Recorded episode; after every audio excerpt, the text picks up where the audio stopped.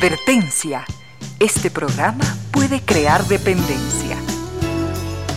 Dependencia de la buena música, del comentario oportuno, del momento poético, de las voces que siempre tienen algo que decir. Aquí se unen la música y la palabra, con cierto sentido. Bienvenidos, bienvenidas. Gracias por sintonizar Radio Suceso 101.7 FM. Gracias por compartir estas horas de música, comentarios y entrevistas. Y ojalá, ojalá al final de la jornada, como siempre, podamos imaginar con esos favores que la fantasía nos hace. Podamos imaginar que rendimos un real, justo y merecido, merecidísimo homenaje a la inteligencia, la autoestima, la confianza, la alegría de vivir y siempre, siempre a las ganas de luchar de todos donde quiera que nos encontremos, a las ganas de luchar por una vida más digna en lo individual y lo colectivo. Y en esa tarea de cada tarde, de cada jornada, de manera inteligente, generosa, leal, nos acompañan ustedes con sus mensajes a través de las diferentes redes sociales. En Twitter encuentran a la radio como arroba Radio Sucesos DC, Instagram arroba Radio Sucesos DC, Facebook Radio Sucesos Ecuador. Y nuestras redes sociales, Facebook con cierto sentido, Twitter arroba Reina Victoria DZ o arroba Ramiro 10, Instagram y TikTok arroba Reina Victoria 10. Siempre es un verdadero gusto recibir sus mensajitos y al frente en controles se encuentra el doctor Vinicio Soria que como cada tarde nos entrega una estupenda selección musical. Y por supuesto no podría faltar la presencia de nuestros queridos auspiciantes.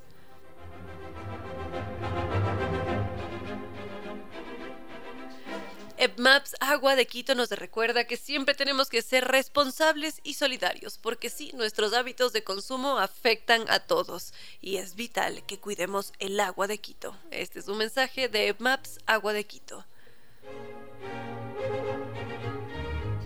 Y Zambi Tours que nos invita a recorrer las perlas del Báltico. Y no solamente ese destino, sino también los increíbles fiordos, la península escandinava en este recorrido que dura en total 21 días. Vamos a visitar siete capitales que son las más lindas, preciosas del norte de Europa. Entre ellas está Copenhague, en donde vamos a disfrutar de estos bellos paisajes naturales. En Helsinki, vibrar con la magia de sus palacios que parecen de fantasía. De alguna manera nos sentimos parte de un cuento de hadas. En Estocolmo, y todas estas capitales escandinavas, vamos a sentir en cambio el romance mientras caminamos por las antiguas callecitas, placitas, sin lugar a dudas. Este es un viaje que hay que hacerlo y además nos tenemos que permitir enamorarnos junto al fiordo de los sueños cuando recorremos el mar de Noruega. ¿Se imaginan un crucero por allí? Y como siempre todo esto se hace con guía acompañante desde Quito y con un muy buen servicio. Nos podemos comunicar hoy mismo y preguntar por los bonos de descuento y ese espectacular catálogo de viajes 2023 llamando en Quito al 600 2040. Su dirección, Naciones Unidas y Veracruz, frente a la sede de jubilados del IES o su página web www.sambitours.com. A cumplir nuestros sueños porque Sambitours nos acompaña. Y también Sabemos que sin un Internet inteligente estamos aprovechando a medias los dispositivos. Con NetLife tenemos cinco niveles superiores en tecnología. Una conexión directa con mejor tiempo de respuesta. Tecnología superior XGPON, mayor estabilidad con equipos smart, configuración exclusiva y personalizada, además de herramientas inteligentes y automáticas. NetLife es el Internet inteligente. Innova Técnica, que es la solución garantizada y de por vida a cualquier problema de la humedad. Ellos son unos verdaderos expertos, trabajan con tecnología italiana de punta y funcionan como lo haría un doctor. Nosotros presentamos ese inconveniente, la pared empieza a descascararse, vemos esos puntitos negros que están en la parte superior del techo y decimos, ¿y ahora qué voy a hacer? Intentamos trabajar con toda clase de remedios y no funcionan hasta que finalmente llega Nova Técnica y nos dice, usted sufre de humedad por condensación, humedad por um, capilaridad ascendente. Y lo que hay que hacer es instalar esto. Con eso podemos estar tranquilos, volver a respirar, decirle adiós a ese quebradero de cabeza que es la humedad y lo mejor de todo es que la solución es para siempre.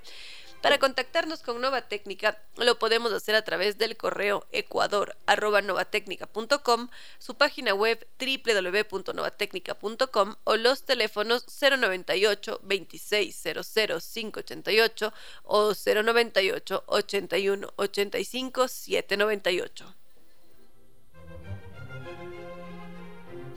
y Lorena Cordero, elegancia y creatividad al vestir, nos está esperando en la Checoslovaquia y Eloy Alfaro.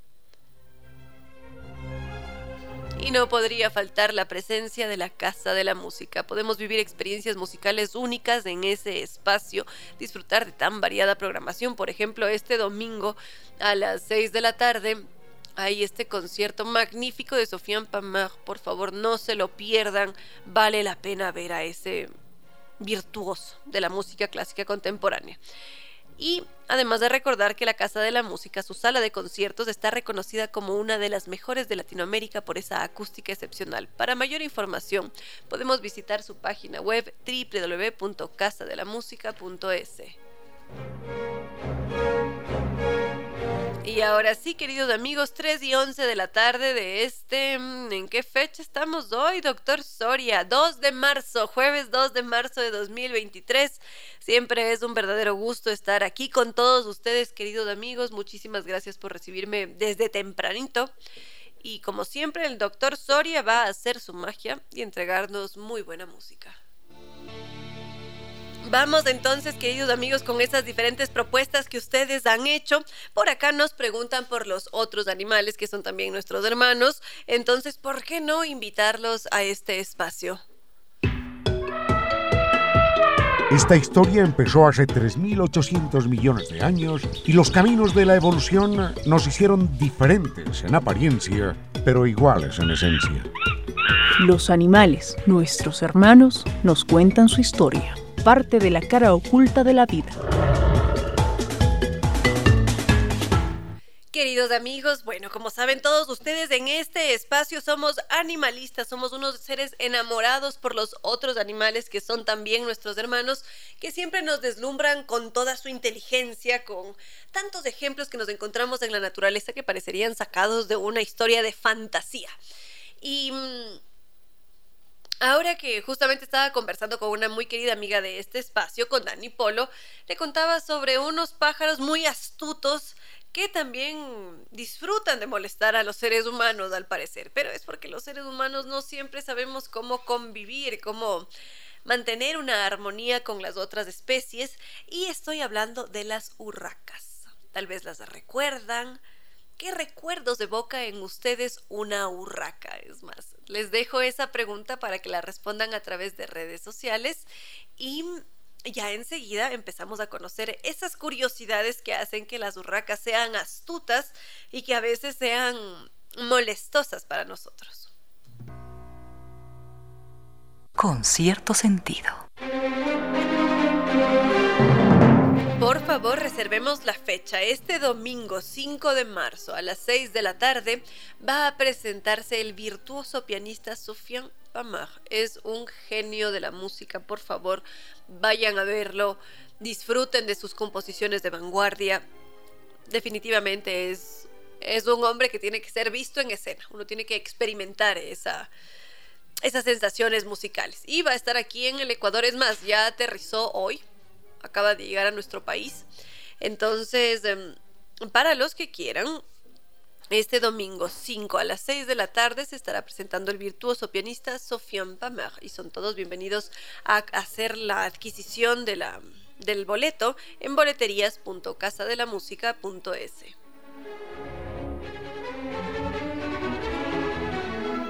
Entonces, queridos amigos, estábamos ahora con los otros animales, que son un verdadero encanto, siempre nos dejan a veces sin palabras o nos dejan con alguna enseñanza. Y como les decía, hay algunos seres que son bastante mm, molestosos. Por ejemplo, las urracas. Las urracas suelen ser conocidas como pica pica. Ustedes dirán por qué. Va picando, picando por ahí, por eso se llama pica pica. Pero eso más bien me haría pensar en un pollo o en una gallina. Resulta que las urracas son en realidad tremendamente agresivas.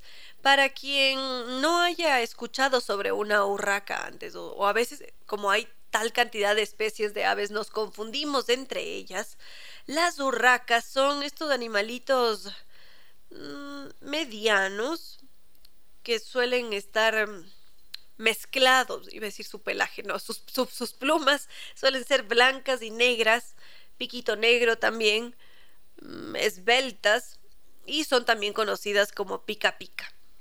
Ahora, las urracas son bastante agresivas. Así como un como un cisne o como estos otros que son muy bravos, los gansos, los gansos son terribles. Es más, vamos a hacer aquí un pequeño paréntesis en las urracas para contarles mi experiencia, no con un ganso, sino con varios gansos en más de una ocasión. Es decir, en varios paseos que he hecho en bicicleta he sido perseguida por gansos o me he parqueado al lado de un lugar donde había gansos y los gansos me echan del lugar porque no soportan que uno se acerque a su espacio, de alguna manera están protegiéndose ellas y también a su nido, si es que hay un nido cerca.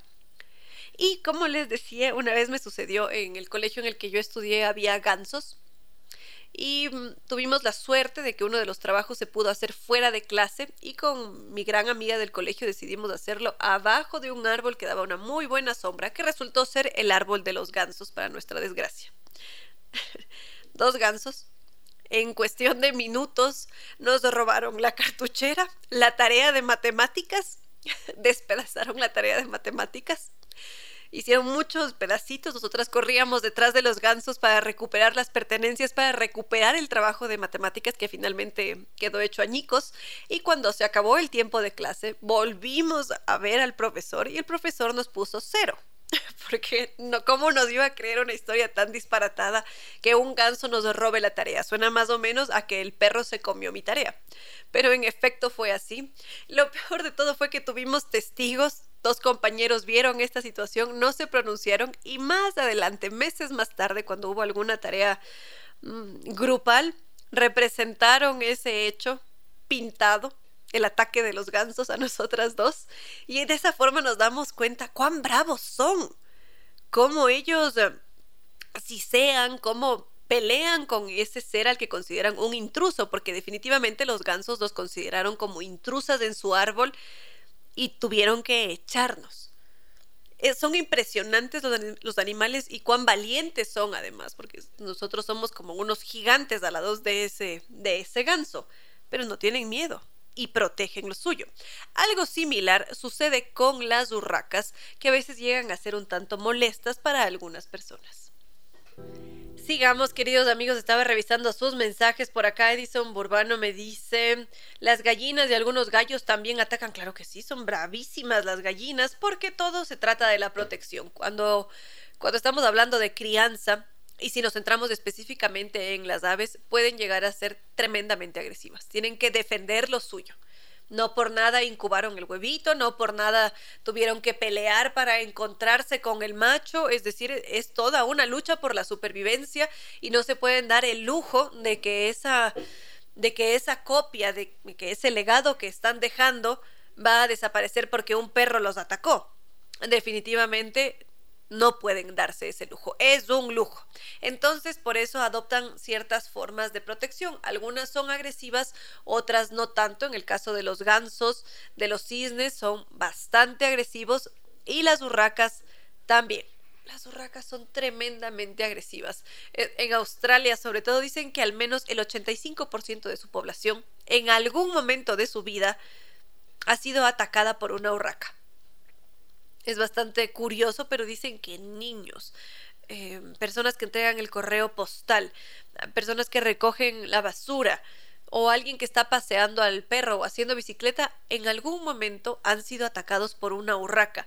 Y todo el mundo dice, pero ¿por qué? Si es que uno solamente está transitando por allí paseando al perro y por qué la urraca viene a estarme picoteando, ¿qué le he hecho yo? Es tan grave esto de las urracas que sí suena bastante gracioso, uno se lo toma a la ligera, pero hay casos de personas que se han quedado ciegas a causa de un de una urraca que va directo a picotear los ojos. Son es grave lo que sucede porque cada año se registran pérdidas de ojo a causa de un ataque de urracas.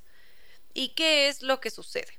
Cuando una persona entra en en los dominios de una urraca, la urraca se siente eh, se siente agredida, siente que su espacio de crianza está siendo alterado y que tiene que hacer algo. Entonces lo primero que hace es atacar. Eso es lo que tiene, abalanzarse, ir por la espalda, picotear la cabeza o el cuello o la cara y tienen un pico muy duro y poderoso. Y no solamente eso, se aferran con las uñas, entonces generan cortes, rasguñan, y uno termina lesionado. No hay nada que hacer. Las personas que van en bicicleta, por ejemplo, sufren accidentes porque si es que uno está yendo en, recto pensando en que tiene que, que, ir hacia una ruta en particular y de repente aparece por allá una una una urraca que se nos sube en la cabeza, claro que genera un accidente.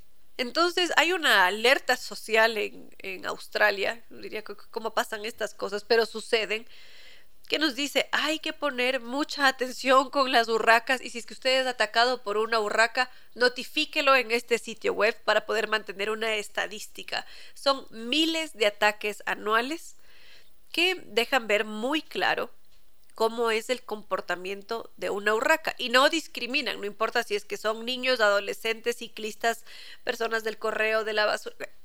No les importa. Basta con que uno atraviese sus dominios para que ellos ataquen. Enseguida les cuento algo adicional. Y a propósito, tengo aquí una, un mensajito de Mara Jabones y me pregunta por el cantante belga que mencioné ayer. Se llama Stromae. S-T-R-O-M-A-E. Stromae. Es maestro desorganizado y es un verdadero maestro Stromae. Bueno, queridos amigos, vamos con algo más de música y continuamos.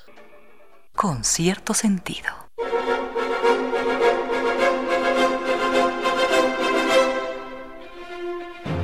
Vamos a hacer una pausa con nuestras burracas, los, la conducta de los pájaros y cómo son tan particulares y nos asombran y nos dan a veces buenos sustos para centrarnos en la francofonía, para adentrarnos en esa cultura que es tan rica, vasta, que nos ha entregado tanto desde hace tiempo atrás y lo sigue haciendo. A lo largo de estas semanas nos hemos enterado de la vida de Sofiane Pamar, hemos estado centrados en su creación musical, en cómo funciona él, cómo creció. Y no solamente eso, en este espacio siempre recibimos a esas diferentes propuestas culturales que nos llegan desde esa tierra tan hermosa que es Francia.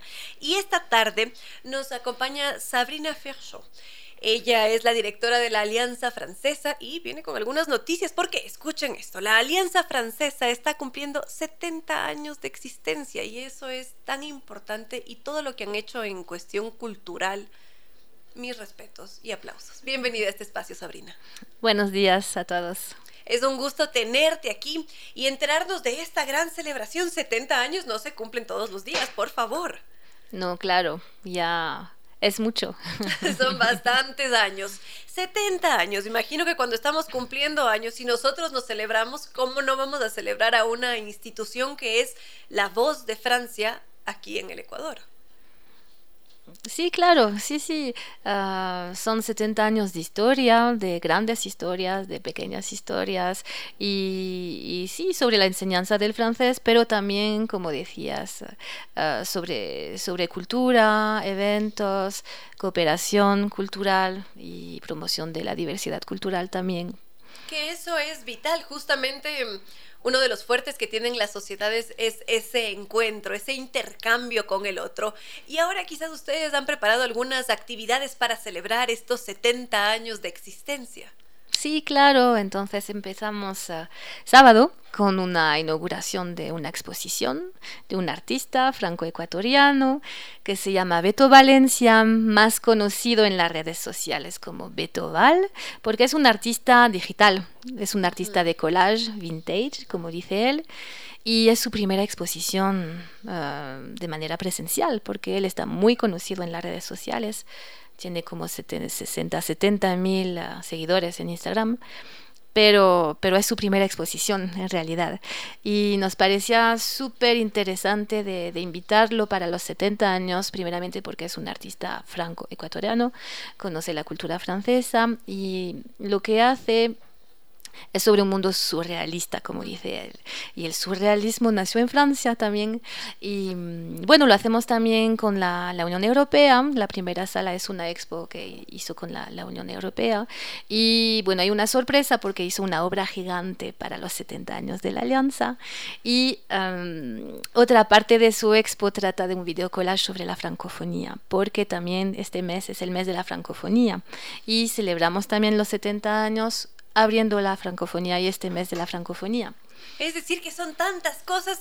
Primero con Beto, a propósito, Beto es un artista disruptor. Me encanta lo que él propone porque cuando uno se encuentra con esos collages, son unas figuras tan distintas. ¿En, en qué momento, en efecto? Es surrealismo puro, puro y duro y en buena hora que esta sea su primera exposición física, porque si bien es cierto lo digital nos permite acercarnos, conocernos, entrelazarnos entre mundos, pero verlo presencialmente es otra cosa. ¿Cuándo vamos a poder empezar a disfrutar de esta exposición? ¿Durante cuánto tiempo estará? ¿Qué detallitos hay para, para conocer la obra de Beto? Entonces la exposición empieza este sábado y bueno, les invitamos todos a, la, a partir de las 11 que estará el artista para la inauguración oficial, abierta a todos y con una visita guiada de, del artista. Luego propondrá el sábado 11 uh, para los niños, porque también en la expo hay un espacio para niños, pero no voy a decir más cosas. Hay que ir para saber qué es lo que claro. pasa. Um, propondrá un taller de collage sobre la francofonía, entonces eso es por la mañana en la Alianza Francesa, hay que inscribirse antes y la expo se puede ver en la Alianza hasta el final del mes, o sea, está todo el mes de marzo. Ah, magnífico. Hay tiempo, pero mejor eh, ir a la inauguración y estar con el artista o disfrutar de esas diferentes activaciones que va a tener. Más detallitos sobre mm, Beto Val, algo que te gustaría añadir o nos dejas allí con la incógnita para que vayamos este sábado. Sí, porque creo que él habla muy bien de su obra y realmente es súper interesante venir a ver porque hay muchos detalles en su obra, uh, mucha diversidad y pone muchas cosas personales también. Uh, es una expo que trata de, de diversidad, de onirismo, de, de sueños, de, de, muchas cosas. Entonces, pues nada más. Es una ventana a otros mundos. Eso es. Y ahora pasemos a la francofonía. Aquí yo quiero compartir mi, mi, experiencia personal porque justamente mi señor padre, Ramiro Díez, ha sido muy cercano a la cultura francesa y siempre ha estado vinculado a la alianza. Y recuerdo muy bien que cuando él llegaba a casa después de hacer radio, llegaba con los brochures o con las actividades que iba a tener la francofonía y para mí era la fiesta. Ay, a ver, vamos a esto, vamos a aquello, yo quiero lo esto y lo demás allá. Y terminé estudiando la alianza francesa por toda esa influencia. Entonces, qué grato poder acercarse nuevamente a esas otras culturas, en este caso la francesa, a través de ustedes. ¿Qué está preparado en la Alianza por este mes de la francofonía? Entonces empezamos, pero también en el marco de los 70 años, y ya hablaron de, de este concierto en esta radio, del concierto de Sofiane Pamar. Lo uh, mencionamos todo el tiempo, sí. cerramos de arriba para abajo. que es este domingo y todavía queda, quedan butacas, se dice así, sí. para comprar. Entonces, sí, realmente es un gran evento que, que tendremos y invitamos también a todas las embajadas. Y luego todo el mes, sí, tenemos muchas cosas y la francofonía la organizamos con las embajadas francófonas aquí en Ecuador, que son Bélgica, Suiza, Líbano, Egipto, uh, Canadá, Francia, por supuesto, y con la red de las alianzas francesas aquí en Quito, pero también a nivel nacional con las otras alianzas francesas de, del Ecuador, entonces en Guayaquil, en Loja, Cuenca y Puerto Viejo también. Es decir, que es una activación amplia. nacional, sí. Exacto. Sí, sí, sí. Y en este marco tenemos primeramente un ciclo de películas francófonas, películas de Canadá, de Suiza, de, de Bélgica, de Egipto, eh, bueno, también participa Haití, que se me olvidó, pero la embajada de Haití, claro. Um, tendremos también un ciclo de conferencias en la Alianza los martes, donde vamos a tratar justamente de, de francofonía, de la lengua francesa. Uh, vamos a tener un, una conferencia con Claude Lara, que es ah, embajador aquí, ah, sobre el poeta Jorge Andrade, Carrera Andrade, que es el poeta ecuatoriano más traducido en francés. Y era un diplomático también que vive en Francia. Entonces son sus 120 años de nacimiento. en este marco vamos a, claro, a hablar de eso, porque la francofonía también es no solamente, no solamente autores franceses, sino también, ah, bueno, tiene qué relación tiene con Ecuador, qué relación tiene aquí con los artistas aquí y qué impacto y, y siempre tratamos eso de, de, hablar de diversidad, diversidad de culturas y la francofonía también es eso.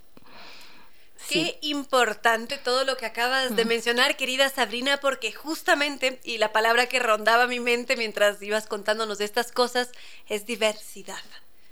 La diversidad nos hace grandes. Eso es. Entonces, y además todo lo que han preparado, además, parecería que las celebraciones se alinearon para coincidir una tras otra y que nosotros nos enamoremos más de esas diferentes culturas que también celebran esa lengua francesa. Eso es. Entonces también tendremos conciertos, otros conciertos, como mm, el concierto del artista que se llama AZ, es una cantante de jazz que nos viene de Canadá, pero que es haitiana y que estará en el Capitol el 15 de marzo, que ya casi está lleno, pero queda un poco de espacio. Viene con cuatro músicos y canta en francés. Va a cantar un poco en español también porque viene para una gira y, le interesa cantar también en este idioma y canta en, haitiano también. ¡Qué lindo! ¿Más conciertos además de... Uh, sí, pero será en Guayaquil y Cuenca que invitan a una cantante Pamela Bajogo que viene de Francia, pero que, que, es originaria, se dice, de Gabón, en África. Entonces ella va a cantar en varios idiomas también, en francés, pero no solamente, en Cuenca y Guayaquil. ¿Y cuál será, cuáles serán las fechas para la audiencia que también está en Cuenca y Guayaquil? Entonces, no me acuerdo las fechas exactamente, es a partir del 15, 16 de, de marzo, pero todas las informaciones, porque tienen un programa francofonía también, todas las alianzas, entonces en las redes sociales de cada alianza francesa. Tiene que ser de la localidad. Eso ah, es. Pero muy bien, así estamos mucho más organizados.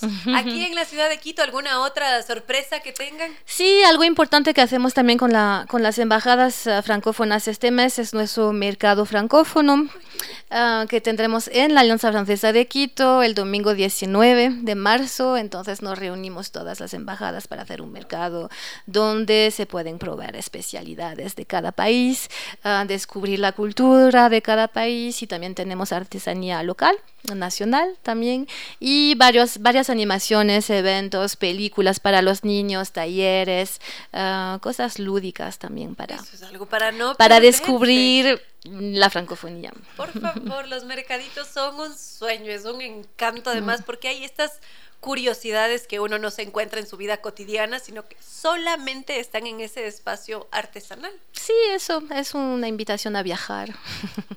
Es de eso que ibas a Una invitación a viajar. Mm. ¿Algo más que añadir quizás?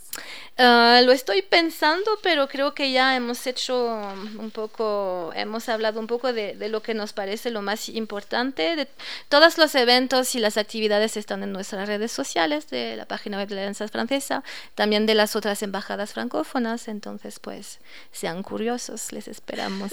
hemos hecho un breve recorrido hablado, ahora viene la segunda parte que es hacer un recorrido presencial, exposiciones, conciertos mercadito completo. ¿Qué más podríamos pedir? Querida Sabrina, muchísimas gracias por todo el trabajo y gracias también por estar aquí en nuestro país. A propósito, ¿qué tal te ha parecido? ¿Qué tal tu experiencia aquí en el Ecuador? Pues hace un año y medio ya que llegué y a mí me encanta Ecuador. Me, encanta escuchar esto. Porque es un país muy diverso. Ah, la gente me parece muy entusiasta, curiosa, abierta y se puede hacer muchas cosas en cooperación. Entonces, y bueno, claro, la naturaleza, la cultura, todo. Hay mucho que aprender y descubrir, entonces me encanta. Qué bello, año y medio entonces. ¿Desde qué parte de Francia estás visitándonos? Yo vengo del oeste de Francia, cerca del Atlántico, Nantes, la ciudad de Nantes. Lindo, tengo un muy querido amigo que vive allá. Ah. Maravilloso, entonces enamorada del Ecuador. Sí. Te tendremos todavía largo rato por acá. Sí, el tiempo que, que nos permiten de estar, que son cuatro años. Sí. Bueno, que sean cuatro años muy amenos, cuatro años de curiosidad, de descubrimientos y cuatro años también de encontrarnos en este espacio. Sí, con mucho gusto. gracias, querida Sabrina. Muchas gracias, Rita Victoria, y por el espacio. Siempre bienvenidos. Con cierto sentido.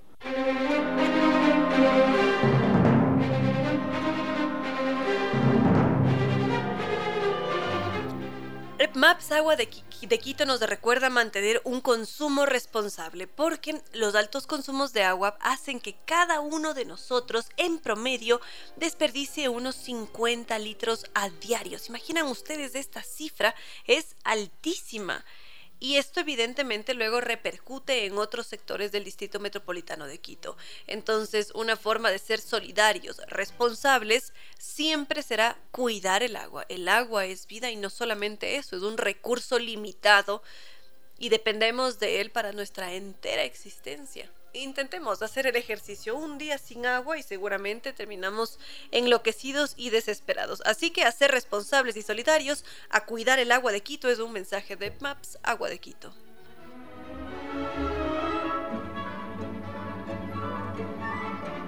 Agradezco sus mensajes, Gabriel Zurita, Augusta, Carlos Mesías, que hacen mención sobre la inteligencia artificial. Bueno, ya, ya llegaremos a ese tema. Por ahora estamos centrados en los pájaros en su conducta y cuán especiales son para ciertas cosas. Como les decía, cuando uno está criando, defiende, defiende a capa y espada lo que es suyo, ¿no es verdad, doctor Soria? Las hijas por, por encima de todo. Exactamente lo mismo sucede con las aves. Si es que están en proceso de crianza, no les importa. Si es que es un perro, un ser humano, una bicicleta, una funda, tienen que proteger lo que es suyo y nos estábamos centrando justamente en las urracas y como esas urracas, los machos son bravísimos. Si es que hubo un ser humano que le dijo, quita de ahí, y le hizo algún gesto así feo, esa urraca se graba el rostro de esa persona y cada vez que esa persona pase por su espacio va a atacarla. No importa si es que lo hace dentro de dos semanas, de un mes, de dos meses, la urraca se acuerda se memoriza ese rostro y sabe que eh, representa un potencial peligro. Entonces cae en picada para irrumpir de forma abrupta en la cabeza de la persona o el cuello. Y por eso es que hay tantas em, afectaciones, al menos en Australia, que en donde aparentemente es un inconveniente este de las urracas, porque como les decía, un 85% de la población ha sufrido un ataque por parte de una urraca. Entonces, ya, ya se imaginarán cómo va la cosa. También lo que han determinado ciertos especialistas de las urracas es que estos animales quizás son un poco hipersensibles, entonces todos se lo toman muy a pecho y atacan. Ah, y, otra cosa curiosa, ah, no, no, no, pero eso, eso, eso se los cuento dentro de un momento. Sigamos, queridos amigos, con las aves. Por acá me decían que hablando de este tema, recuerdan la película de... Mm, se me perdió, pero bueno, entonces, aquí está el mensaje. De mm, Alfred Hitchcock, Los pájaros. Podríamos mencionarla dentro de un momento. Es escalofriante. Ya entramos, ya entramos con uno de los maestros, con uno de esos seres que también tiene una capacidad para aterrorizarnos. así como las aves de la vida real. Como les decía, las urracas, que a propósito acabo de compartir una fotito de una urraca en mi historia de Instagram, arroba reina victoria 10, para que puedan verla. Les decía que las urracas son impresionantes porque parecería que se especializan. Es decir, los machos se especializan en un tipo de, de persona que van a atacar. Entonces, hay el grupo que ataca a los ciclistas, el grupo que ataca a, los, a las personas que pasean al perro, el grupo que ataca a los niños y así.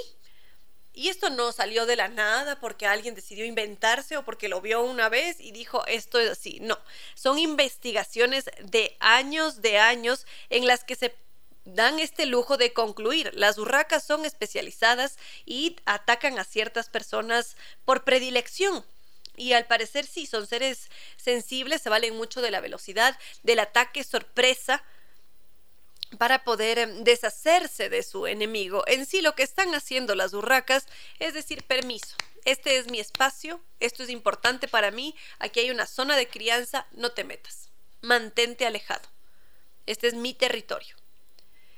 Y, y, como les decía, tienen esta memoria prodigiosa. Una urraca llega a vivir unos 20 años. Y durante todo ese tiempo pueden recordar el rostro de una persona. Y no una, decenas de rostros. Así que, como les decía, si es que nosotros como seres humanos nos atrevemos a molestar en una ocasión a una urraca, tengan la certeza de que esa urraca va a atacarlos una y otra vez, hasta que uno decida no volver a pasar por ese territorio. Unos consejos comerciales y regresamos con cierto sentido. A esta hora, recuerde que hay que aprender de los errores ajenos, porque en la vida uno no tiene tiempo de cometerlos todos. 16 horas, 6 minutos.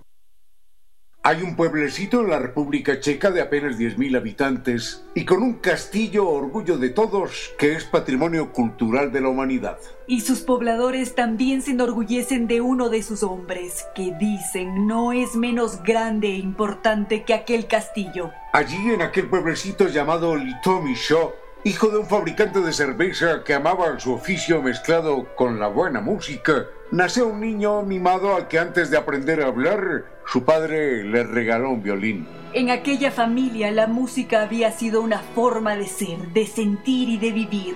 A los cinco años mostró su precoz talento. Sin educación formal interpretaba aquel primer violín y enseguida se sentó al piano como si hubiese sido suyo por muchos años. Y claro que sí, le encantaba interpretar aquello que le enseñaban, pero el niño era feliz ante todo cuando improvisaba sobre sus propias composiciones. Aquel pequeñito de tanto talento se llamó Vedrik Smetana y fue entre los compositores checos el de más alto renombre porque el pentagrama se adornó con el lirismo emotivo de su tiempo. Para Smetana, la música era su tierra y aquella tierra que pisaba era la música que llevaba dentro. Por eso recorrió los campos para escuchar de hombres y mujeres las tonadas más primarias y sentidas de su vivir cotidiano. Y aquellas melodías entrañables, Smetana las llevó al alto pentagrama para entregarlas al mundo y hacerlas inmortales. Una de ellas, que se escucha con igual emoción en todas las geografías, es el Moldava, canto al río insignia de su país y de la bella Praga. Smetana sufrió como otro grande el peor castigo para su talento la sordera. No fue fácil la vida de Smetana, que terminó sus días en un asilo para enfermos mentales. Sus últimas palabras en un prodigioso instante de lucidez fueron: Mi música, no la olvidéis. Guardadla, guardadla, que no se pierda. No se ha perdido su música, maestro Smetana. No la olvidamos tampoco. A ella, a su música y a usted los recordamos siempre. Y también recordamos que nació usted en Litomi Show, la que fuera su amada Checoslovaquia, y que era un día feliz, un día como hoy, 2 de marzo de 1824.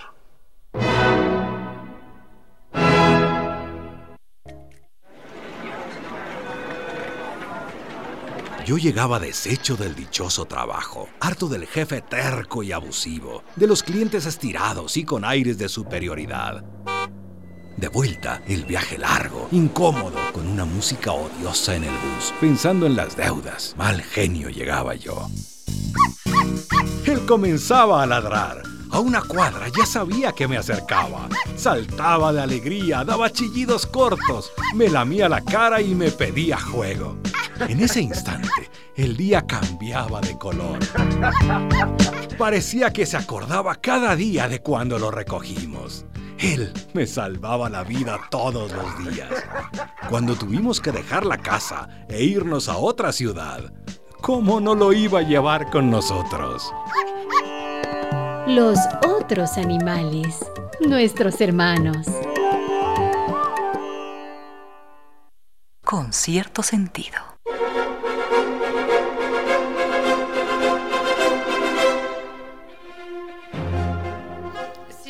Vallejo nos escribe y nos pregunta por las urracas parlanchinas. No podríamos dejar de mencionarlas definitivamente.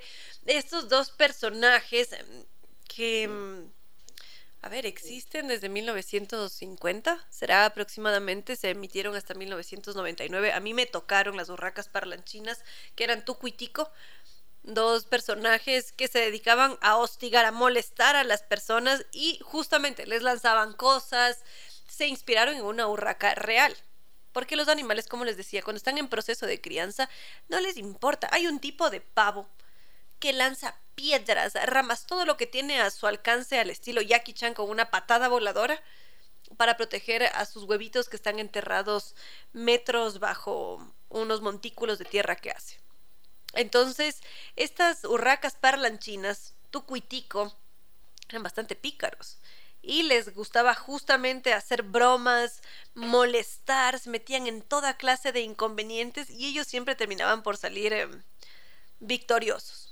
Es, una serie mm, cómica, sí, definitivamente, son varios varios episodios. Se parece, ¿saben a qué me parece un poco? A Box Bunny. Tiene el estilo de Box Bunny, definitivamente. Y ahorita mm, Silvita lo estaba recordando. Muchísimas gracias. Mientras va de camino a su club de cine, también veo que está en sintonía Pablo Hinojosa. Muchísimas gracias. Ya seguiremos con otras curiosidades sobre los pájaros. Con cierto sentido.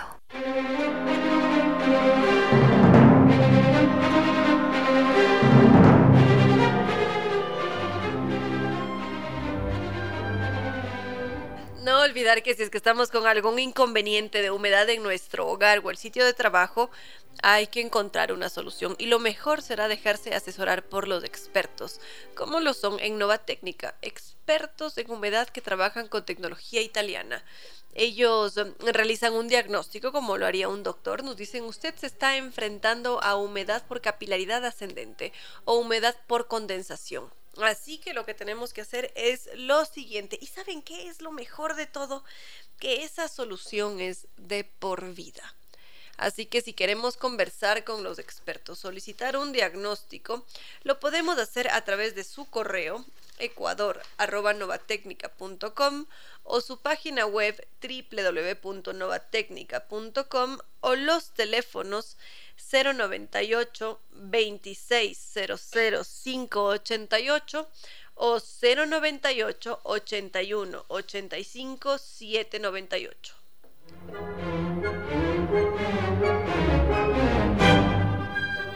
Nos escribía Alejandro mm, Valenzuela que nos dice sobre las urracas que aquí en el Ecuador hay seis especies en total, todas muy bellas, todas coloridas y me imagino que igual de locas, es decir, igual de protectoras, igual de luchadoras por lo que es suyo. Y a propósito de los pájaros, les hago una pregunta. ¿Ustedes saben si es que la forma del huevo tiene relación con el vuelo de un ave? ¿Qué creen ustedes, queridos amigos? Los leo. Sigo recibiendo sus mensajes. Jimena Chari nos envía un video de YouTube. Ya lo voy a revisar, a escucharlo completo para poder comentarlo. Y Alejandro Valenzuela, em, aquí ojo con esto, Alejandro es experto en aves. Nos dice que dos de nuestras urracas son muy coloridas. La una, por favor, está preciosa, amarilla, con blanco, con verde, azul, negro. No, un, un sueño de urraca. Y la otra con diferentes tonalidades de azul. Un sueño de animalitos nos dice que son, además de bellas, bastante tranquilas y sociables e inteligentes. Bueno, eso sí, sociables, inteligentes, los animales tienen tanto que enseñarlos. Y bueno, ahora les preguntaba si es que se imaginan si es que hay una relación entre la forma que tiene un huevo con la conducta que va a tener el vuelo de esa ave más adelante. Y al parecer, la forma de los huevos de las aves es determinante, porque ya con ver la forma del huevo, nos están hablando sobre su masa corporal, cómo va a ser la masa corporal de ese pájaro adulto, cuál es su historia evolutiva, cuál va a ser la proporción del pájaro, cuál va a ser la anchura de sus alas, y esto determina la habilidad del, del vuelo. Entonces, al parecer sí que tiene algo que ver el huevo con el vuelo. tiene mucho que ver con algo así como un plan corporal de un pájaro. Ese sería el equivalente más o menos. Y mm, si es que hay un huevito alargado y asimétrico, probablemente el cuerpo de esa ave va a ser más bien estilizado, sí, va a ser como más alargadito. En cambio, si es que es más eh, simétrico, más esférico, mm, tal vez van a ser eh, aves poco voladoras. Mientras que los alargados van a volar con una mayor facilidad. O por ejemplo, los búhos, cuando, cuando ponen un huevito y ese búho nace con una buena predisposición para nacer, para nacer, para, volar, tengo cruzados los cables al parecer a lo largo de esta tarde, el huevo de ese búho es em, más bien elíptico. Y esa forma elíptica es la que permite saber con anterioridad que ese búho va a volar de una forma más suelta, va a tener una mayor habilidad para el vuelo. Entonces, si es que nos centramos en las formas de los huevos, nos estaríamos centrando en indicadores de cuál va a ser el tipo de vuelo que tiene un ave a partir de la forma de un huevo. Díganme si es que eso no es asombroso, díganme si es que eso no hace que los animales sean un verdadero encanto. Con cierto sentido.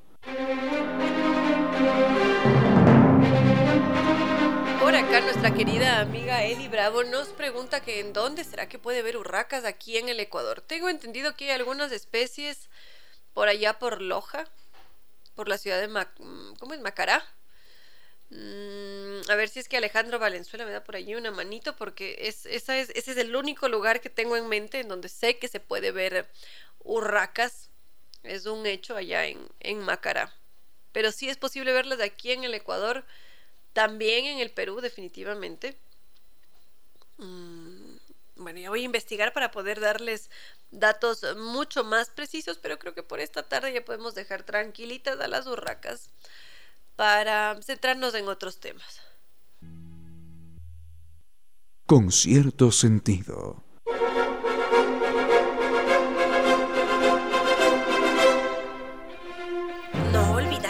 Tours nos invita a recorrer las perlas del Báltico y también los increíbles fiordos y la península escandinava. Es un recorrido maravilloso de 21 días en total. Vamos a visitar siete capitales, cada una más hermosa que la otra en el norte de Europa.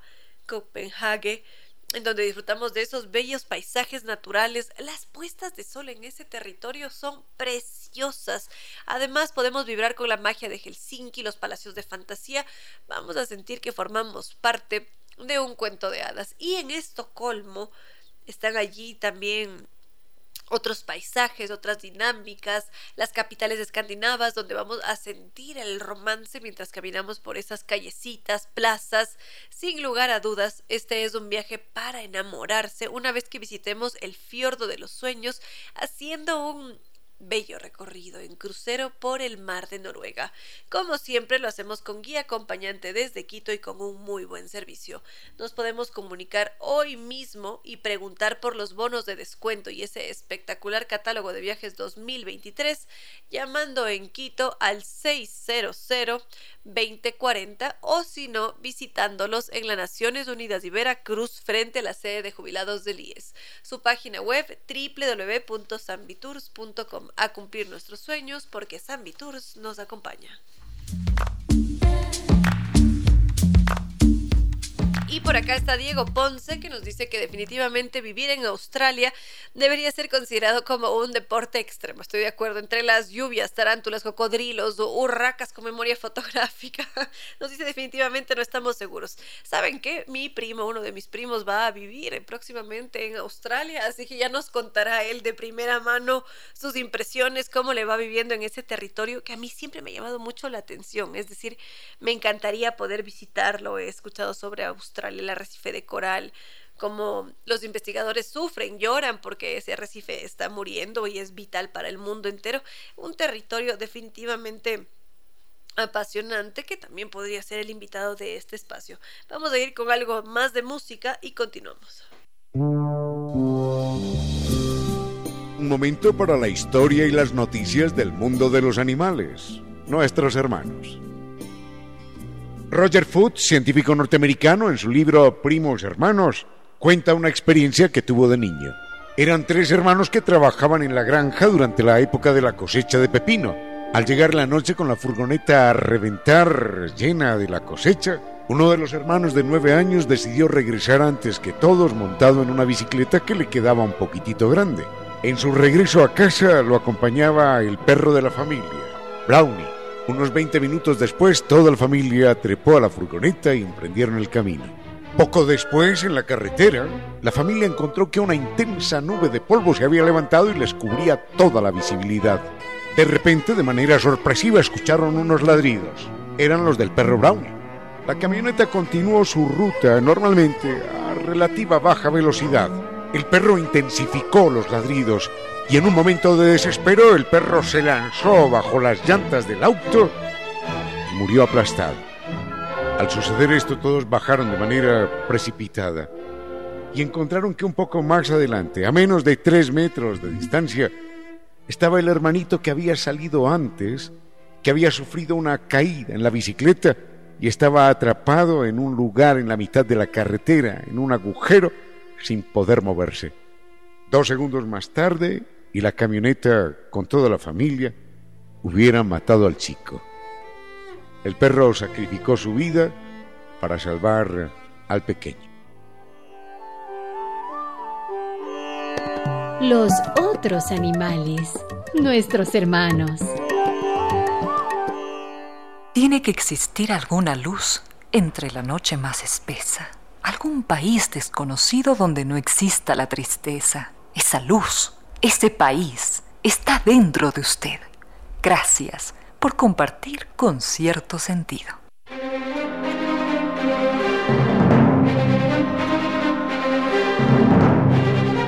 Edison Burbano nos había empezado a hablar sobre esta película Los pájaros de Alfred Hitchcock dentro de todo esto que ya veníamos conversando de los pájaros, de las urracas, de sus ocurrencias, la inteligencia. Y mm, Los pájaros está considerada como una de las cintas más influyentes de la historia del cine, como un, verdadero éxito, definitivamente. Es una película excepcional, es muy, muy grato ver cómo el director, Alfred Hitchcock, juega, va con una comedia romanticona y de repente nos lleva al terror puro y duro y hay escenas de violencia y se vale de algo tan cotidiano como un pájaro. Un pájaro que está allí en nuestra vida diaria, lo pasamos prácticamente por alto, pero él en esta película se vale tanto de la sugestión psicológica que termina por aterrorizarnos. Nos sitúa en San Francisco, en donde parecería que todo marcha bien, hasta que de repente un buen número de pájaros aparecen como una señal de peligro. Y ya a partir de ese momento, parecería que nosotros, seres humanos, nos vemos enjaulados por los pájaros. Es curioso eso que sucede. Porque mm, nos sentimos oprimidos, según lo que se puede interpretar de la película. Se siente claramente que los pájaros eh, tienen el control de la situación, de lo que, de todo lo que está pasando allí y son los protagonistas. Lo grato de este, de este largometraje es que Alfred Hitchcock consigue dosificar el suspense y nos mantiene allí con la atención a lo largo de toda la película hasta que llegan esos momentos ay, importantes del clímax de la película en donde explota la violencia, el terror y, y nos deslumbran sobremanera. Es decir, es una maestría enorme la que maneja este director de cine, la que manejó este director de cine, y cómo podemos disfrutarla hasta la fecha. Él le puso mucha atención a cada detalle, supo muy bien con qué actriz trabajar, qué actor quería, aunque no le funcionó, buscó otro que sí cumplía con sus expectativas. Y, y también le puso mucha atención al sonido. Porque por el sonido también logran llegar hasta nosotros. Somos seres muy sensoriales y a veces nos olvidamos que el sonido, el tacto, el olor son igual de importantes que la vista. Pero bueno, en todo caso quiero agradecer a Edison Burbano por habernos recordado este largometraje.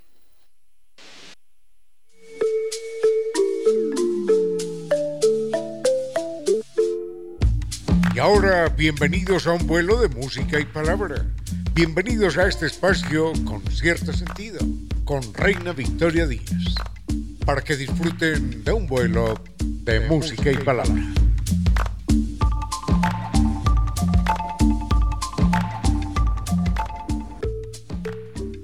Queridos amigos, bienvenidos a este vuelo de música y palabra con cierto sentido.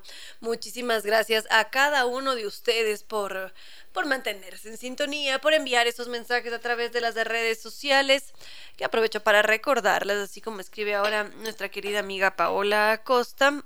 las redes sociales. Facebook, están los canales de la radio, Radio Sucesos de Ecuador, Twitter arroba Radio Sucesos S y lo mismo para Instagram. Y también nuestras redes oficiales, Facebook con cierto sentido, Twitter arroba Reina Victoria DZ, Instagram y TikTok arroba Reina Victoria 10. Al frente en controles está el doctor Giovanni Córdoba, que nos va a entregar una estupenda selección musical.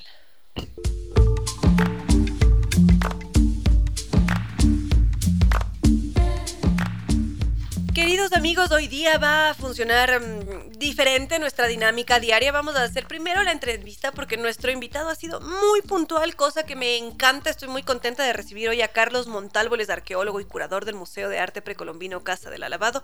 Y me emociona mucho que haya llegado con media hora de antelación. Felicitaciones, muchas gracias de verdad, Carlos, y bienvenido. Muchísimas gracias eh, por la oportunidad y bueno, aquí estamos. Aquí estamos. Aquí estamos. Hay un, a mí me, fascinan los museos, esto es importante que sea mencionado, y siempre tengo la misma pregunta. Cada vez que entro a un museo, sin importar cuál es su temática, su línea editorial, siempre me pregunto qué hace para mantenerse vivo. Eh, bueno, ¿qué, hace para, ¿qué hacemos para mantener vivo el espacio? Pues... Exacto, porque muchas veces da la sensación de que el museo mm, se queda un poco estancado, aunque se intenta hacer esta colaboración con la tecnología, no se logra conjugar por completo las dinámicas porque son, son mundos diferentes, es decir, a veces a mí me ha dado esa percepción. Y, y justamente por eso me pregunto, ¿qué hacen? Y, lo mismo cuando paso por aquí por el Museo de la Ciudad, cuando he ido a su museo, o en el extranjero, en el Louvre, en, el, en la Galería Nacional. Es decir, hay tantas, tantos museos con los mismos esfuerzos por mantenerse vivos. Yo creo que la clave para mantener vivo un espacio es la investigación. Eh, todos los museos o la mayoría de ellos tienen reservas y tienen, no todo lo que vemos en el museo es todos los bienes que posee el museo. ¿A qué me refiero? Que custodia el museo. En nuestro caso, por ejemplo, justamente lo que hacemos es dar vida al museo a través de las muestras temporales, enfrentando argumentos que vamos planificando con tiempo y que obviamente podemos ver que pueden ser del interés de los públicos. Eh, la verdad es que el museo y la tecnología no son algo que necesariamente tiene que estar peleado. Nosotros dentro... Tranquilamente de la mano. Por supuesto. Nosotros, por ejemplo, dentro de nuestros esfuerzos de investigación, empleamos muchos aspectos tecnológicos. Creo que con el que más nos divertimos en los últimos dos años es con la posibilidad de elaborar modelos 3D. Eh, es una forma de desmaterializar y rematerializar, en este caso, las piezas arqueológicas. Eh, darles otras dimensiones, eventualmente darles otros usos, cambiarles los colores, volverlos, entre comillas, si queremos decirlo así, más contemporáneas, acercarlos hacia nuestros tiempos, sin por esto perder la forma.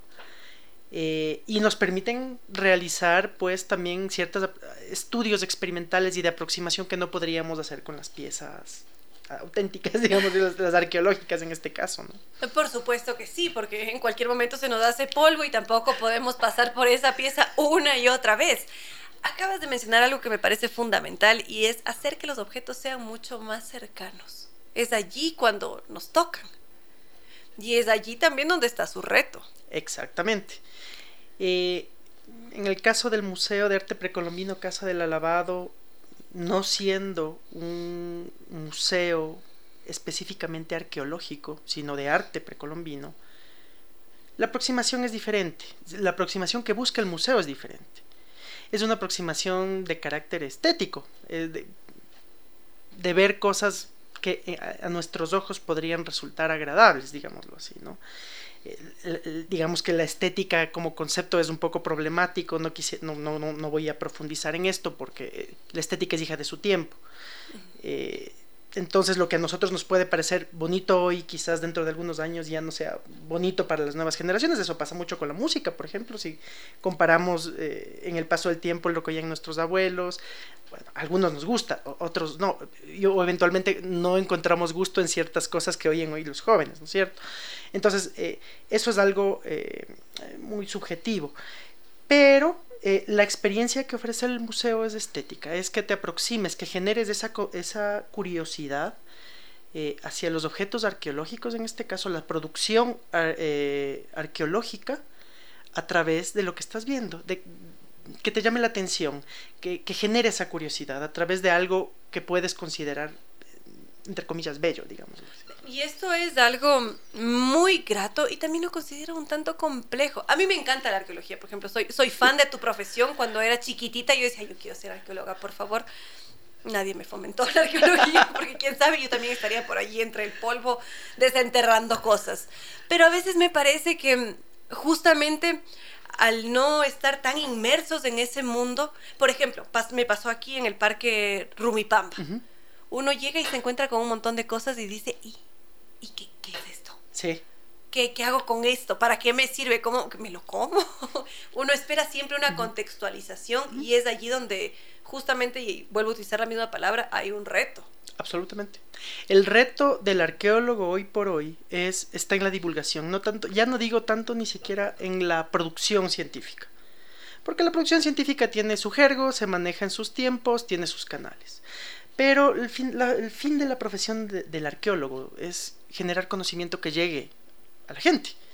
Y ahí es en general donde puede haber un, punto de rotura. No hay, esta, esta, conexión no está tan aceitada. Y este es uno de los retos que debe enfrentar, eh, y no solo en este caso con la arqueología, sino con otras temáticas, los museos en general. Cómo transmite y hace que la gente se apropie. Cómo genera el interés en esta información que se está generando. Y bueno, en el caso arqueológico, en el caso de obras de arte, eh, hacia el objeto, ¿no? Es decir, que tienen una labor enorme e imagino que ya vista esta, no me atrevería a decir problemática actual, sino simplemente estas nuevas formas de fluir, ustedes tienen que empezar a actuar justamente. Y tal vez lo que están haciendo ahora en el Museo Casa del Alabado tiene relación con lo que estamos conversando. Absolutamente, siempre. Eh, bueno, eh, la exhibición temporal que tenemos eh, ahora que fue inaugurada el pasado, noviembre, es decir, en el 2022, eh, buscó aproximarse al tema de las arquitecturas precolombinas. ¿A qué nos referimos con esto?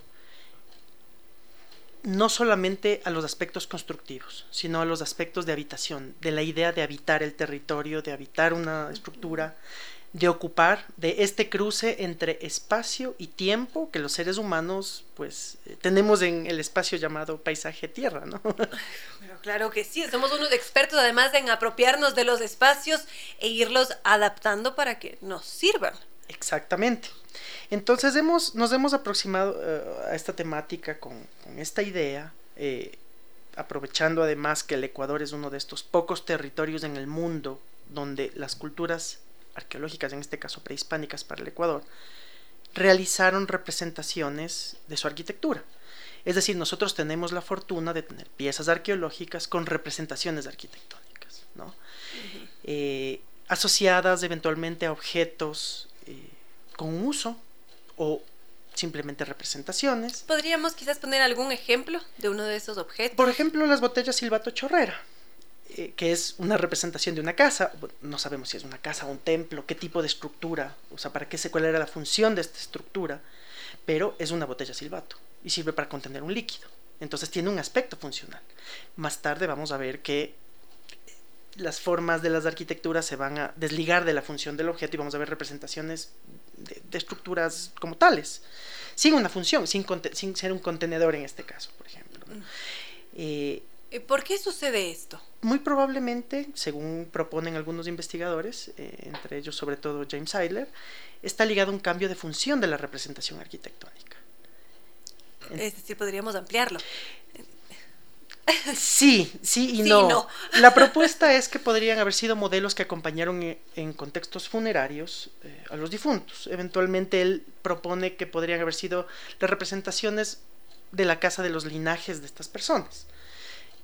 Obviamente es una propuesta, tenemos que eh, tener más datos, pero creo que es muy sugestivo y es súper interesante la, da mucho que, que, pensar. Por lo pronto ya nos da una idea aproximada y es allí donde ya está sucediendo la magia y el acercamiento a todo lo que estamos viendo, porque a pesar de no tener esa certeza, hay una lucecita y uno dice, sí, es coherente o tal vez podemos decir, no, más bien yo creería que es de esto. Podemos no ser expertos, pero sí que nos permite acercarnos a nuestro pasado. Absolutamente.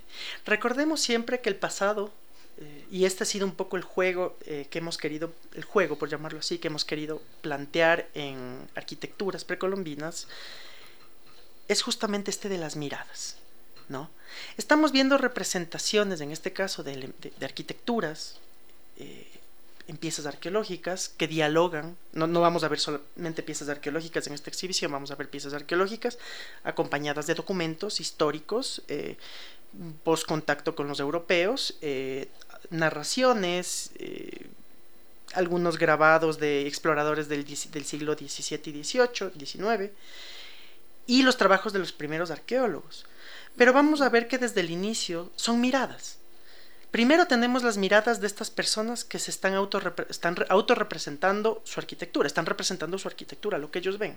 Cómo ellos quieren que nosotros en este futuro lo, veamos. Obviamente no tenemos todos los contextos y no podemos completar el rompecabezas. Después vamos a la mirada de estos, de estos primeros europeos que llegan a América en el tiempo de la conquista y ellos obviamente también con sus modos de describir pues nos dan una visión de esta arquitectura. Sí, es que esto es maravilloso. Todos los relatos que tienen los cronistas cuando llegan por primera vez acá es tan descabellado además porque algunas veces unos exageran la realidad y lo ven como una cosa grandiosa, gigantesca, y otros que vieron exactamente lo mismo dicen, no, era más bien algo modesto, chiquito, así como se hicieron todas las, las em, descripciones de nosotros o de nuestros pobladores, que unos decían eran salvajes y otros decían, no, eran en realidad como Colón. Colón decía, no, son personas muy cálidas y en realidad tienen un gran potencial para ser educados. De acuerdo con, sus, con sus... Con la fe cristiana, digamos, que era el, tema. ¿no? Absolutamente. Eh, eh, eh, obviamente cada, cada grupo que tuvo contacto, en este caso particular con las arquitecturas precolombinas, va a describirlo desde su, desde sus, usando sus lentes, los lentes que le dan y le forman su contexto, su formación, su proveniencia. Y eso es el relato que a nosotros nos va a llegar. Del que, bueno, los arqueólogos y los historiadores tenemos la tarea de ir a ese relato y sacar el dato, ¿no es cierto? Y compararlo en este caso con eh, la información arqueológica que hay, corroborando. Pero estos aspectos narrativos son interesantes porque atrás de esto hay un dato, atrás de esto hay algo que nos sirve para entender mejor ese pasado. Y esto querría decir que hay todo un equipo que se está encargando de armar esa narrativa a partir de los datos, del contraste de fuentes y bueno, todo lo que nos acabas de mencionar. Esto es justamente la parte investigativa que antecede a cada investigación, a cada exhibición, perdón. Para poder eh, crear una exhibición no es simplemente eh, el hecho de ir y decir, ah, mira, estos modelos de casitas y pongámosles en una vitrina y qué lindas, qué lindas se ven. No. ¿Qué podemos contar? ¿Cómo podemos aproximarnos a esto? ¿Qué querían decir estas personas a través de estas representaciones? No solamente de, los objetos arqueológicos, sino además de los documentos, de los documentos ya de los, eh, elaborados por los primeros arqueólogos, cómo ven ellos, cómo se aproximan a estas arquitecturas y cómo esa visión también media hacia nosotros. Y este es un juego que no termina, porque a la final cada visitante genera una mirada de estos objetos, ¿no? es verdad, nosotros ponemos, digamos, la escenografía y los objetos, pero cada, cada uno, cada visitante, pues, eh, puede formarse su propia idea con las pistas que le estamos dando. De alguna manera, ustedes son nuestra guía. Hasta un cierto punto, sí, sí. Eh, obviamente, eh, todo tiene un, como digo, una construcción que en este caso sería nuestra mirada, la mirada de los investigadores. Por eso me refería a, su guía, porque nos estamos apoyando en su narrativa. Sí, Pero esto no quita que obviamente se generen discusiones y el visitante pueda generar a través de toda esta información también una visión propia. Sí, no hay nada más grato que esa discusión, debate y las miradas contrapuestas. Además, es ahí donde está la riqueza. Realmente ese es uno de los elementos que nosotros como museo hemos querido incorporar a la investigación. La investigación no se termina cuando uno inaugura la exhibición. La exhibición es algo, eh, perdón, la investigación es algo que sigue pasando y que salen nuevas ideas, de las discusiones que se tienen con los grupos de visitantes, eventualmente con eh, si es que vienen arquitectos, si es que vienen otros arqueólogos, algún dato que sale por ahí, algún dato que sale por allá, todo enriquece. ¿Por qué? Porque completa esa visión, ese cristal, esa luz que pasa a través del cristal, permitiéndonos ver aristas, eventualmente nosotros no las estamos viendo. Todo enriquece. Estoy muy contenta con todo lo que estoy escuchando. y ahora me da curiosidad cómo está estructurada esta exhibición, es decir, cómo empieza nuestro viaje, nuestro recorrido por este mundo pasado. Por supuesto. Como, como, como, te decía, la idea era la de hablar no solamente de las estructuras, sino hablar del paisaje de la habitación. Eh, la exhibición está articulada en tres eh, ejes eh, el primer eje habla de lo, que pasa en la costa, es muy geográfico, por decirlo así, ¿no? lo que pasa en la costa. El segundo eje habla de lo que pasa en la eh, sierra y en la Amazonía. Consideremos que las culturas que tienen representaciones arquitectónicas son sobre todo los de la costa. En las, para la sierra hay pocas representaciones. Hemos conseguido y hemos podido hacer alianzas interinstitucionales. Eh, con la Fundación Saldum Vide Rosales y con la Universidad Católica del Ecuador que nos han prestado para esta exhibición piezas para exhibir eh, y eso nos ha permitido completar los discursos.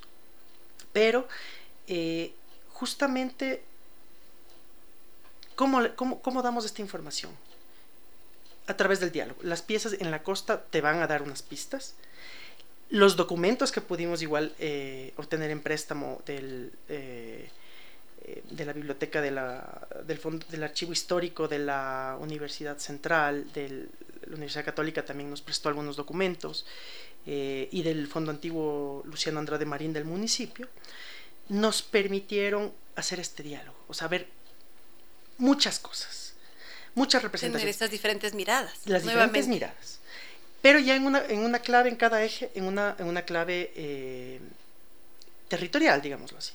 El tercer eje es el eje de las miradas, que se complementa con los otros dos y vamos a encontrarnos realmente, los ejes están un poco eh, organizados, como decía, eh, por geografía, pero el tercer eje está diluido en toda la exhibición. Entonces vamos a encontrarnos este diálogo, este diálogo riquísimo entre objetos, documentos, testimonios, que, se complementan. Muy bien, pero por supuesto, hace que sea completa la exhibición, porque cobra mucho más sentido. Absolutamente. Obviamente no les quiero eh, spoilerear demasiado porque si no ya no van a querer venir, pero yo les recomiendo que, nos visiten y, y, se van a llevar una grata sorpresa. Yo diría que todo lo contrario, con spoilers, con todo uno va y ve eso allí en vivo y en directo, que es lo emocionante. Una cosa es escucharlo, otra cosa es vivirlo. Por supuesto que sí. Muy bien, entonces, ¿qué tenemos que saber para para acudir? Yo qué sé, tal vez se hacen visitas guiadas, hay que reservar esa guía, eh, ¿cómo funciona? La, exhibición temporal está eh, abierta en un primer momento hasta mayo, muy probablemente eh, se amplíe su permanencia. No se necesita una reserva especial. hay grupos que llegan al museo, pueden visitarla autónomamente, hay la suficiente información para poder hacer un, recorrido autoguiado.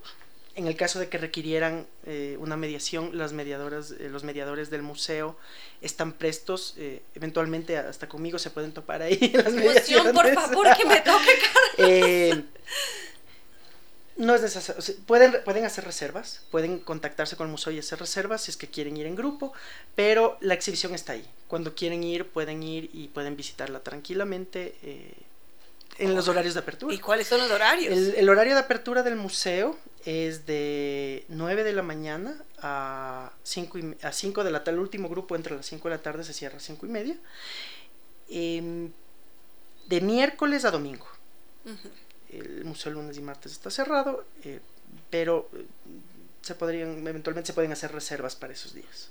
Muy bien. Eh, Entonces... Con eso ya tenemos clarísimo que de miércoles a domingo tenemos una opción, un buen plan. Absolutamente y siempre estamos eh, prestos y contentos de poder compartir lo que preparamos, ¿no? Y como digo, esto es un, esto es un viaje de retroalimentación, de, de discusión, de enriquecimiento mutuo y continuo con todos, con todas las personas que nos visitan. Se genera la discusión, se pueden apreciar las piezas y eh, pues esa es la experiencia. Con eso ya estamos, pero más que claros. Qué maravilla, Carlos. Muchísimas gracias por toda esta explicación, invitación. Nos quedamos muy contentos y a visitar el Museo Casa del Alabado, que además es precioso. Así es. Eh, eh, sí, les esperamos. bueno, Carlos Montalvo, muchísimas gracias por haber compartido este espacio. Gracias.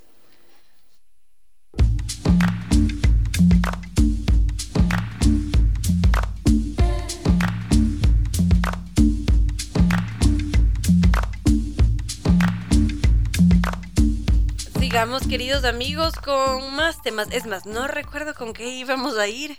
Ah, no, simplemente empezamos con la entrevista y todavía no habíamos empezado a topar ningún tema. perfecto, entonces lo que voy a hacer es terminar de leer sus mensajitos, queridos amigos, para que ya nos pongamos de acuerdo y sigamos tratando otros temas. Se me había quedado pendiente un mensaje de nuestro querido amigo Carlos, pero antes de entrar con la inteligencia artificial me gustaría compartir con ustedes una noticia sobre redes sociales que, siempre es necesario que las tengamos presentes, que, que sepamos qué está pasando, qué se dice sobre ellas, porque las utilizamos, porque forman parte de nuestra cotidianidad. Es más, nosotros cómo nos mantenemos en contacto a través de Instagram. Así es como conversamos. En todo caso, justamente esto ya viene desde hace algunos meses atrás, solamente que ahora que ya se ha dado una resolución, ya está en boca de todos, aparece en todos los periódicos, y es justamente como la Unión Europea y también Estados Unidos y Canadá han decidido vetar esta red social de TikTok que en un principio todos vamos a decir por qué. Ya van a empezar con las exageraciones y teorías conspirativas y yo no sé cuántas otras cosas más. Porque cómo funciona esta red de TikTok, que hasta el día de hoy yo no la entiendo. Es decir, no, no puedo con esa red social, solamente veo un montón de videos de personas bailando o haciendo no sé qué coreografías y no lo logro, no lo consigo definitivamente. Pero bueno, en todo caso, es una aplicación en donde hay videos de consumo rápido. Mm, son videos por lo general entretenidos. Claro que hay de todo, también hay datos curiosos, científicos, hay debate filosófico, hay de todo en la red. Tiene millones de seguidores. Además, funciona algo así como Instagram, Twitter, Facebook. Cada una tiene sus propias particularidades, sus características que las convierten en lo que son. Pero en todo caso, TikTok forma parte de este gran grupo de redes sociales que es una de las más poderosas. Y por supuesto, todas, el gran riesgo que tienen todas esas redes sociales es que se apropian de nuestros datos valiosos, de toda la información que le entregamos, para luego comercializar con esos datos. Y a veces, según las especulaciones o según lo que se ha investigado hasta ahora, más bien, se dice que es la misma la misma empresa como TikTok la que utiliza esos datos para poder influir sobre los usuarios, por ejemplo, el uso de la información nuestra en las campañas electorales en diferentes países del mundo, o también le sirve para espiar a ciertos usuarios. Entonces, vista esta complicación, hay algunos países que han alzado la voz y que han dicho estas son nuestras posturas y enseguida las comparto con ustedes.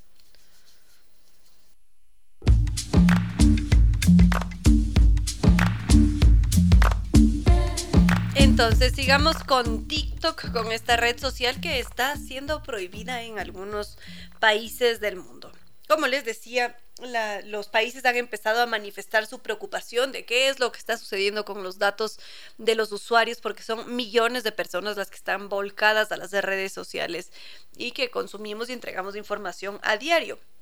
Entonces, hace ¿qué habrá sido? A inicios de esta semana o quizás la semana anterior, la Comisión Europea decidió que todos los empleados públicos tienen que enviar, eh, tienen que eliminar la aplicación de sus teléfonos celulares.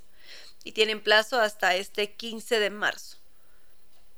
Y según lo que ellos dicen es que si es que los servidores están utilizando esta plataforma, esta red social en su teléfono oficial o personal, pueden recibir una sanción porque afecta de una u otra forma a la institución por toda la información que está captando TikTok. Y después de este ejemplo, que fue dado por la Comisión Europea, inmediatamente los gobiernos de Estados Unidos y Canadá anunciaron el exacto mismo tipo de medidas. En cambio, creo que ellos dieron 30 días plazo para poder retirar las aplicaciones de, sus teléfonos oficiales y en todo caso, esto, es, esto se da porque existe una preocupación constante de qué es lo que puede generar TikTok, cuáles son las repercusiones que puede tener, qué pasa con la seguridad de datos de los usuarios y no solamente eso. Lo que pasa es que tiene varias, tiene varias aristas. Por una parte está mm, el contenido que se reproduce, que no se reproduce, que se elimina, cómo luego eso empieza a regarse como una noticia falsa, mm, cómo también los filtros afectan a la persona, afecta su cerebro. Es, es, un tema muy polémico definitivamente y ahora en Europa y en Norteamérica están diciendo vamos a ponerle un alto, porque esto se nos está saliendo de las manos. Y es algo así como una reacción para decir necesitamos una política de, de privacidad, necesitamos transparencia. Y por eso están adoptando estas medidas que claro que tendrán repercusiones y que ya las conoceremos en su momento.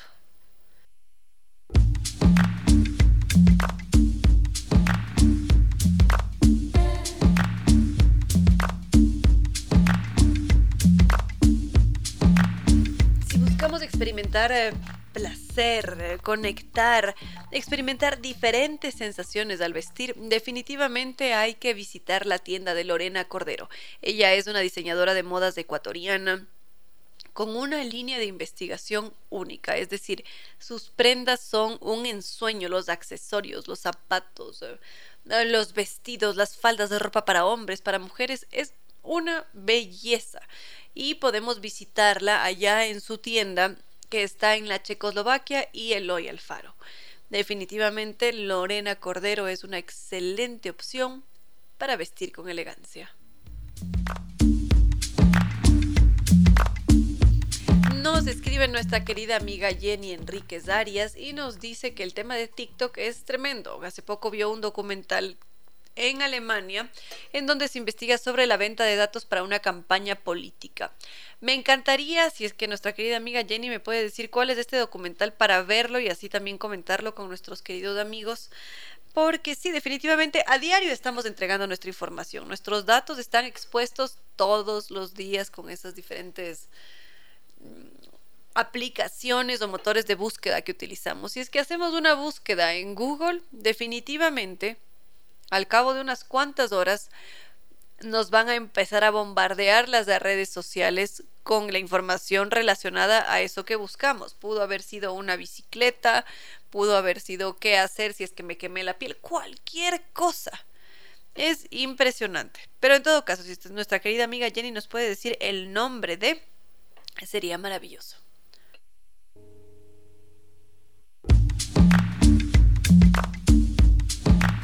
Por favor, no quiero que dejen pasar este magnífico concierto, queridos amigos. Sofian Pamar en la Casa de la Música este domingo 5 a las 6 de la tarde va a presentarse este pianista virtuoso, contemporáneo, de vanguardia. Es que definitivamente no se lo pueden perder, queridos amigos. Vale la pena verlo, escucharlo, sentir todo lo que expresa. Ayer escuchamos unas cuantas, una sola de sus piezas fue Doctor Córdoba, ¿no es cierto? Ahora podríamos ir con otra. Se titula Amor. Siéntanla. Es, es música que está diseñada para ser sentida. Magnífico, magnífico, Sofian. Entonces, por favor, escuchémoslo y recordemos que podemos adquirir las entradas en boletos.casadelamusica.es. Sofian Pamar se presenta este domingo a las 6 de la tarde en la Casa de la Música. Ya solamente la vamos a escuchar hasta allí, queridos amigos, pero sintieron, sintieron ese amor. Es... No, es que yo no tengo palabras para describir esto porque definitivamente es un ejercicio en el que uno siente. Eso es lo principal. Pero bueno, queridos amigos, hemos llegado ya al final de este vuelo de música y palabra con cierto sentido. Muchísimas gracias a cada uno de ustedes por su sintonía esta tarde. Gracias también al doctor Córdoba en Controles que nos ha entregado una estupenda selección musical y por supuesto a nuestros queridos auspiciantes.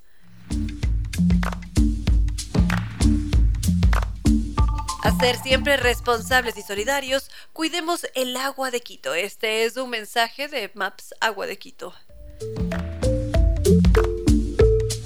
Zambi Tours que nos invita a hacer este maravilloso recorrido de 21 días. Vamos por las perlas del Báltico, increíbles fiordos, península escandinava. Hacemos por allí un crucero por el fiordo de los sueños de recorriendo ese mar precioso de Noruega.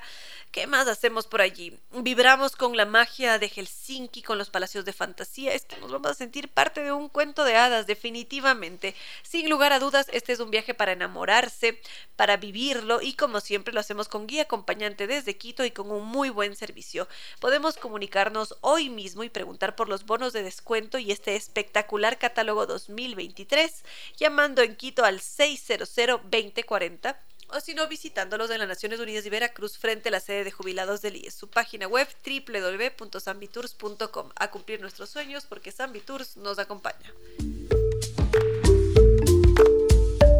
Herramientas inteligentes y automáticas, NetLife es el Internet inteligente. Nueva Técnica, la solución garantizada y de por vida a cualquier problema de la humedad. Para contactarnos con ellos, lo hacemos a través de los teléfonos 098 2600588 o 098 81 85 798. Nueva Técnica son los expertos en humedad que trabajan con tecnología italiana de punta. Lorena Cordero, elegancia y creatividad al vestir nos espera en la Checoslovaquia y Eloy Alfaro por supuesto la Casa de la Música con esa espectacular sala de conciertos considerada como uno de los mejores escenarios de toda Latinoamérica. Nos espera este domingo con el concierto de Sofiane Pamar. Para mayor información su página web www.casadelamusica.es. Y ahora sí, queridos amigos, no me queda más que decirles que no fue más por hoy, que los quiero mucho y que será hasta el día de mañana.